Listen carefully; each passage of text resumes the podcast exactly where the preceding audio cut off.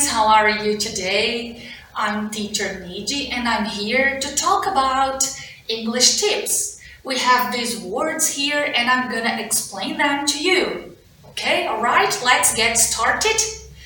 Calma pessoal, não quero apavorar ninguém. Eu sou a professora Nidiane, sou professora de inglês formada em inglês, língua portuguesa, há mais ou menos uns 20 e poucos anos, né? Só um pouquinho.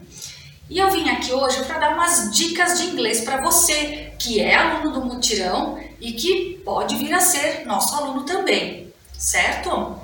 Olha só, a dica de hoje é sobre estrangeirismos. O que, que é isso?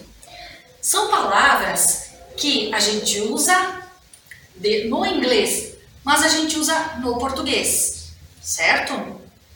Só que nem sempre, se a gente for usar no inglês, se a gente for viajar, for para os Estados Unidos, enfim, para qualquer outro lugar, e a gente for usar essas palavras lá, elas vão ter o mesmo significado que aqui.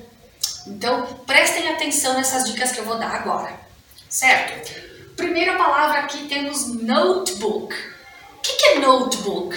Vocês já vão pensar, computador, né? Computador. Não. Notebook quer dizer caderno, certo? Note, anotar, anotação. Book, livro. Um livro de anotações é um caderno, tá? Mas então como é que é notebook em inglês? Como é que é esse tipo de computador em inglês? Laptop, que também a gente usa. Só que o nome comum ficou notebook, porque ele tem uma capinha, ele abre e fecha, parece um caderno, né? Ok? Outra dica é sobre uma palavra super conhecida da gente, que é o shopping. Certo? Nós aqui falamos, ah, eu vou para o shopping, vou ao shopping fazer compras. Pois muito bem, shopping em inglês já é o próprio verbo fazer compras. I'm going shopping, ok? Então, se eu disser I'm going shopping, eu estou dizendo que eu vou fazer compras. Só que se eu for para os Estados Unidos ou em qualquer outro lugar falante da língua inglesa, eu não posso simplesmente chegar e dizer I'm going to shopping.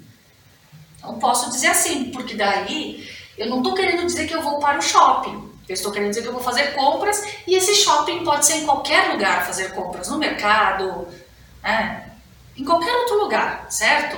Então, como é que é o shopping em inglês? Shopping mall né? ou só a palavra mall, ou ainda na Inglaterra, center.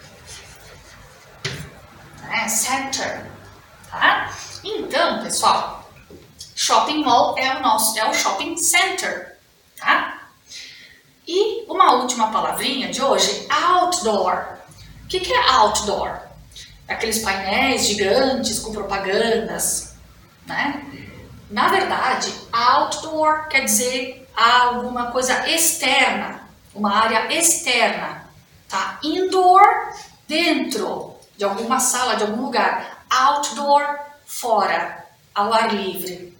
Então, como é que é o nome daqueles painéis gigantes? Em inglês, chamamos de billboard. Ok? Bill, porque é conta. E para colocar propagandas lá a gente tem que pagar, né? Então, teremos nosso billboard, tá? Board, uma superfície plana. Ok, people? Então essas foram as dicas de hoje. Espero que vocês tenham gostado. E semana que vem teremos mais dicas de inglês, ok? Bye bye!